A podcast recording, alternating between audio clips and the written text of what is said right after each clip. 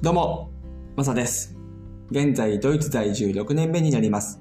この番組は僕は海外生活からの経験をもとに失敗談、苦労話や文化の違いなどをお届けし、海外に興味を持っていただけたり、日本との違いを知ってもらえたらなという番組になります。今日は海外生活後の選択枠について話していこうと思います。昨日の放送のですね、ちょっと続きにはなっちゃうんですけども、昨日の放送はですね、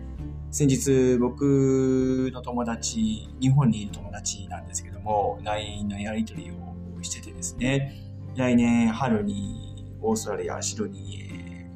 行く予定なんですっていう風にですね、こう、やり取りをしてたわけで、グッドニュースですね、みたいな感じでちょっと話させてもらってるんですけども、で、1回目その、免疫はつくよね。海外へ行くのに対してですね、1回目より2回目の方が行きやすいよね。ハードルは低くなってるよね。っていう話をですね、させてもらったんですけども、ちょっとその、続きというかですね、また思ったところもありましてですね、で、その人は、日本でですね、オーストラリアから帰ってきて、1回目行った後ですね。で、コロナの影響で帰ってきたんですけども、日本で1年半ぐらい働いてですね、オーストラリアから帰った後、そして今ですね、来年春ぐらいにオーストラリアへ行くんですっていうところを決めたわけなんですけども、そもそも日本で働いててですね、もう日本で働くことがですね、ちょっと辛いっていう感じでですね、で、実際にいろんなストレスがあって、その辺も悩んでる方でもあるんですけども、そして、まあ、ちょっとその現実逃避ではないですけども、オーストラリアへもう一回行ってですね、自分を見つめ直したいんです、みたいな感じでですね、こう、やりとりをした時があったんですが、いや、これはね、まさしく、一回目、そのオーストラリアへ行ってるからこそ、海外への選択枠っていうのが入ってくるわけなんですよ。その一回目行ったのは、留学をしたいということで行ったんですけども、英語をちょっと真剣にですね、勉強してみたいし、そもそも海外というところにですね、住んでみたいっていうのもあってからですね、1回目は行ったわけなんですが、ただそれを経験をしたことによって、日本に帰ってきてですね、じゃあ次何をしたいかとか、いや、こういった感じでですね、社会にちょっと疲れてですね、自分を見つめ直したいっていうところも出てきてですね、じゃあその次、え何をする行動で自分が何をしたいかっていうところの枠、選択枠っていうのって、海外のその生活とかですね、そもそも行ったことがない方々に対しては、おそらくですね、そこに海外というキーワードは入ってこないと思うんですよ。で自分を見つめ直したいとかっていう風になっちゃうと、日本国内だけで考えるケースって多いと思うんですよね。で、そこから海外旅行へじゃあ行ってみようかとか、その海外へ旅してみようかっていう人はいるかもしれないですけども、大半はですね、日本国内で考えてらっしゃる方々が多いと思います。で、海外へ行かれる方々の方が少ないと思うんですよね。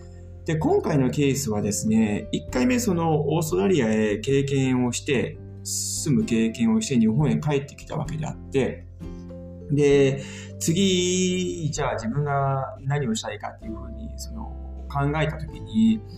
ああ、じゃあまたシドニーへ戻ろうかなっていう、この考え自体がですね、お選択枠が広がってるんですよね。でおそらくシドニーだけではなくて、あ、じゃあ他の国も行ってみたいなっていうふうに考えたと思うんですよね。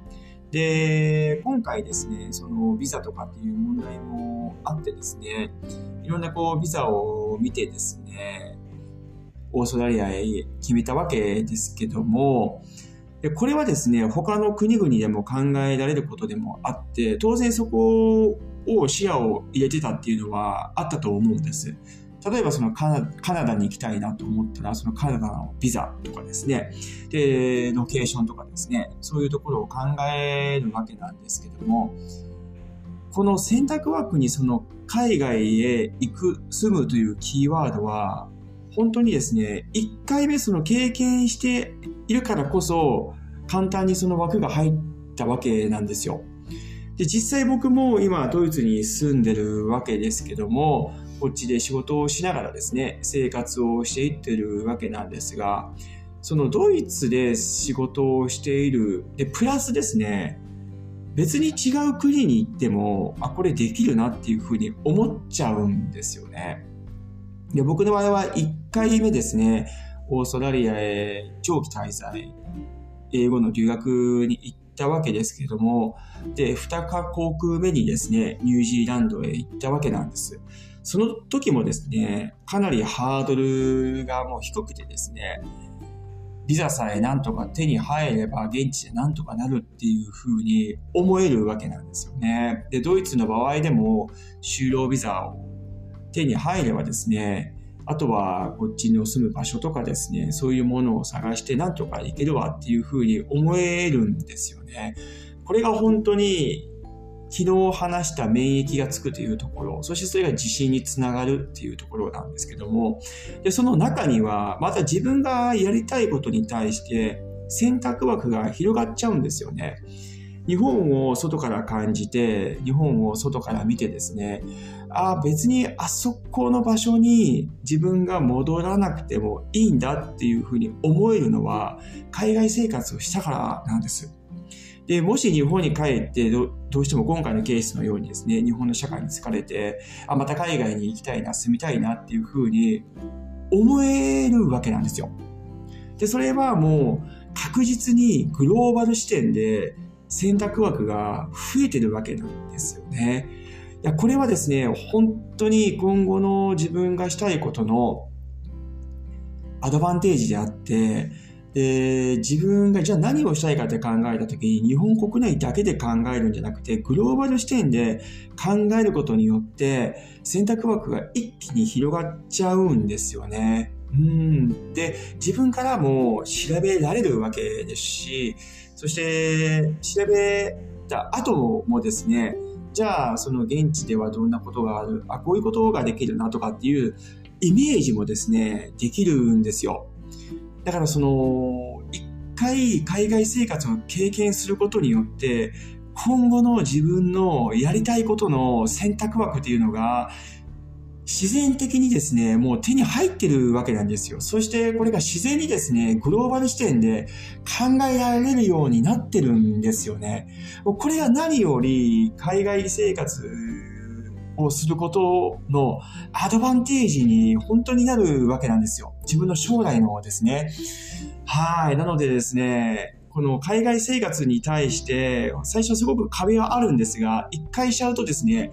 本当にその自分が将来したいこととか、で、日本に帰った後に対してもですね、こう、日本だけではなくグローバル視点で考えられられるこの選択枠というのが広がる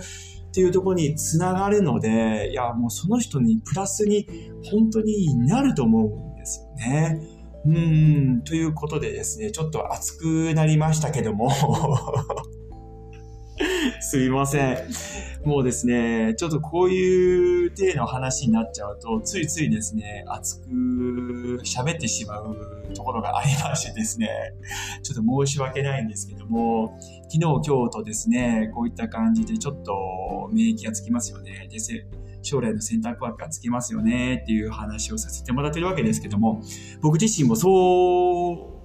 だったわけであって、で、今もなおそうなわけであって、うん、これをですね、海外へ行きたい方、住みたい方がですね、何かこう響けばいいかなっていうふうに思っております。はい。でちなみにですね、僕が有料版で話させてもらってるエキサイト部というのが、この放送の中にもあるんですけども、サブスクの中にあるんですけども、こういう感じのテンションで毎回話させてもらってます。ちょっとうざいなっていうふうに思われるかもしれないですけども、こういう熱量でですね、ちょっと話させてもらってる部分があるので、僕のサブスクですね、有料版の方のエキサイト部というところもですね、もしご興味があれば聞いていただけたらなというふうに思います。はい。今日はですね、海外生活後の選択枠というところで話させてもらいました。何かしらご参考になれば幸いです。はい。今日はどうもありがとうございました。それでは素敵な一日をお過ごしください。ではまた次回の放送で。チャオ